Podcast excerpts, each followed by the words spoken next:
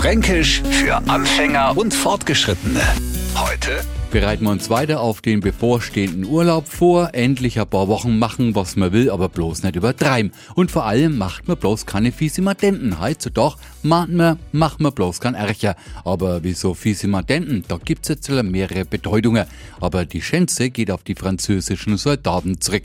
Die sollen zu die Madler gesagt haben, wie sieht man dort? Also besuche mein Zelt. Und dort hat man ihnen wahrscheinlich nicht bloß das Zelt zeigt, sondern was man dort drinnen so alles machen kann. Aber jetzt hat genug Geschichtsunterricht, genießen Sie den Urlaub, aber treiben Sie es nicht zu bunt, machen es keine fiese Madenten.